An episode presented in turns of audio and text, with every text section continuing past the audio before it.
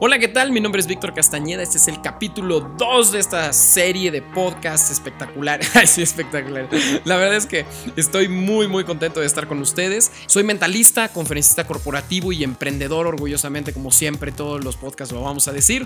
Y definitivamente eh, estamos ante, ante este reto maravilloso de crear un podcast. Y bueno, pues vamos a arrancar con esta segunda edición, este segundo capítulo, eh, denominado Nunca pierdas tu niño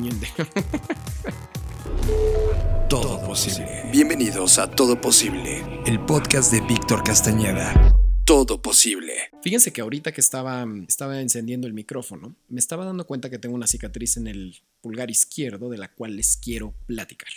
Cuando yo tenía aproximadamente unos... Eh, eh, pues ya 34, no, es cierto. No, yo tenía aproximadamente unos 16 eh, años, yo calculo, 16, 15 años. Em, era un año nuevo. Y yo recuerdo que era, o sea, era primero de enero de ese año. No vamos a decir el año para que no empiecen a calcular mi edad, pero ese primero de año yo estaba, em, eh, pues, literalmente estaba prendiendo la, televisión para revisar un, em, un cassette VHS. Para todos los millennials en la audiencia, quienes no saben que es un capítulo, digo, un, este, un cassette VHS, este, bueno, ya búsquenlo. Pero eh, fíjense que cuando estaba, cuando estaba eh, viendo ese, ese, eh, ese cassette, yo tenía grabado un especial de David Copperfield, mi gran héroe, como ya saben, y estaba viendo un acto que él hacía con un lápiz y un billete, en donde el lápiz parecía atravesar el billete.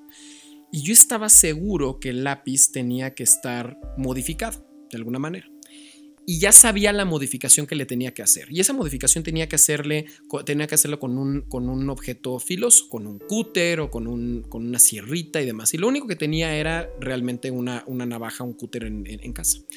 Entonces eh, bajé, abrí la, caja de las herramientas, saqué el cúter y de pronto cuando lo estaba eh, insertando dentro del, del lápiz, mi papá llegó y me dijo, oye Víctor, no, no, no, espérate, pues, no, no lo puedes hacer así, porque ya saben, ¿no? Y ya saben cómo son los papás. Entonces mi papá eh, me dijo, a ver, espérame, dame un momento, déjame, yo te ayudo. Y entonces yo estaba seguro que mi papá no lo estaba haciendo correctamente. Y entonces lo empezaba a hacer, obviamente él tratando de proteger que no me fuera a cortar y todo, lo hacía hacia afuera y se rebanaba completamente el lápiz y me decía, no, Víctor, pues es que no se puede. Y yo le decía, no, es que lo tienes que hacer para adentro, Víctor, es que si lo es para adentro, te vas a cortar. Y bueno, entonces Escogí el momento más correcto para que mi papá se fuera del cuarto. Tenía que arreglar una cosa y me dijo, a ver, dame un momento, ahorita regresamos con lo del lápiz. Y justo cuando se fue, yo agarré el lápiz. Agarré el lápiz, agarré el cúter y ya lo estaba logrando y de repente... ¡Sas! Vi mi dedo y me había enterrado el cúter entero. Corrí al baño de volada, muy sigilosamente, porque cuando sabes que ya la regaste en tu casa, no, no gritas ni haces nada.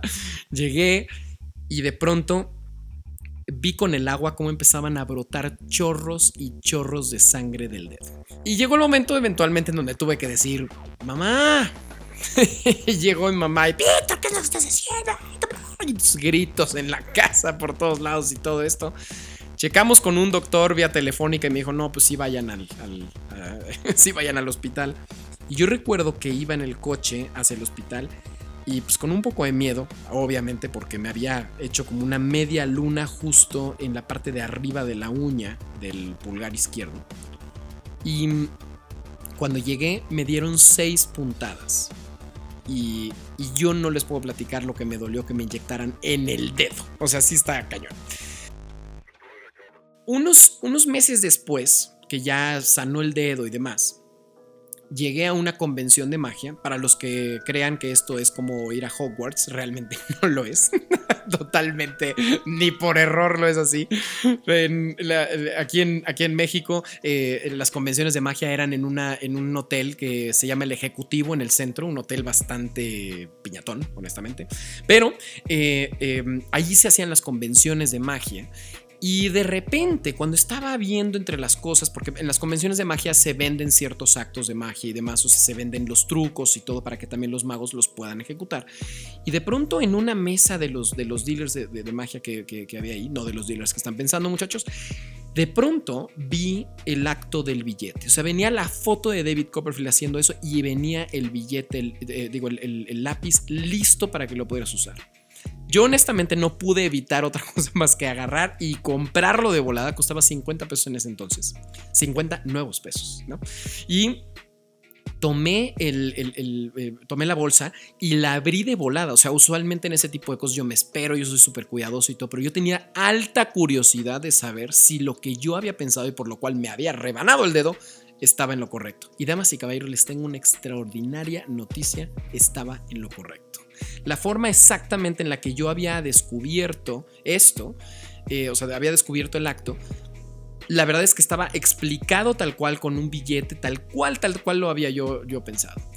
Yo me acuerdo que llegué con mi papá y le dije, mira, ves, ves cómo estaba en lo correcto. yo, mira, ve. Entonces mi papá, pues muy buena onda. Mi papá así como diciendo, ya, ya, tranquilo, pues no pasa nada.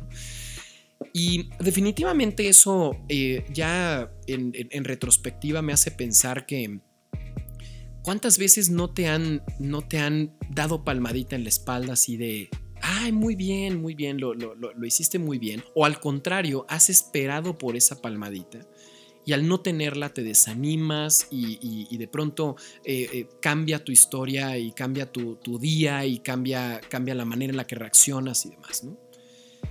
Y yo creo que todos nosotros tenemos momentos en donde eh, necesitamos que alguien nos diga, mira, ve, y en esta ocasión fue el destino quien, y la vida quien me dijo, mira, estás en lo correcto, ¿no?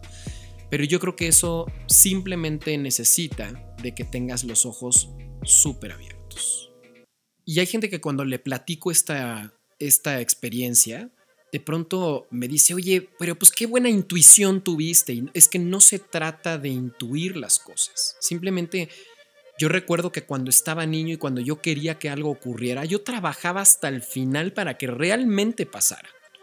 Y eso es algo que he conservado conmigo durante toda la vida y es algo que no nos enseñan de chicos, ¿no? Nos enseñan a darnos por vencido demasiado rápido, nos enseñan a, a no buscar tanto lo que quieres, ¿no? Y más en el mundo inmediato en el que vivimos, en donde tenemos tanta información y tantas fuentes y tantas cosas al mismo tiempo, tendemos a pensar que las cosas son tan fáciles de conseguir que cuando no las conseguimos nos vencemos de volada. La realidad es que en conclusión el, precio que yo tuve que pagar para, para, descubrir lo que realmente quería fue rebanarme un dedo. Hoy, hoy en día hay tanta gente que quiere todo fácil, ¿no? Que, tiene, que quiere ser youtuber de la noche a la mañana, que quiere el cinco pasos para y seguirlo uno a uno y de repente ya volverse famoso o conseguir lo que querían todo tiene un precio. O sea, no, no esperes los aplausos de los demás para lograr sorprenderte por lo, que, por lo que tú puedes hacer, por tu talento, por tu conocimiento, por tus capacidades. No esperes que nadie te dé la palmada en la espalda. De verdad, eh, siempre eh, eh, comprende que tu niño interior es aquel que quiere explorar, que siempre trata de buscar, que siempre quiere buscar por ti. El secreto está en alimentar el hambre que ese niño interior tiene. Déjate sorprender por lo que realmente ese niño puede hacer por ti. Mi nombre es Víctor Castañeda, gracias por habernos encontrado con este segundo capítulo. Eh, mis redes sociales me pueden encontrar en arroba C. Ayúdenme por favor a saber qué tal les parece, si está bueno, si está malo, con muchísimo gusto. Todos los feedbacks son buenos. Lo que necesitamos es saber si les está gustando, si están aprendiendo algo y con muchísimo gusto eh, escucharemos y conversaremos con ustedes a través de esos medios. Muchas gracias, nos vemos hasta la próxima. Todo posible. Esto es Todo Posible, el podcast de Víctor Castañeda. Todo posible.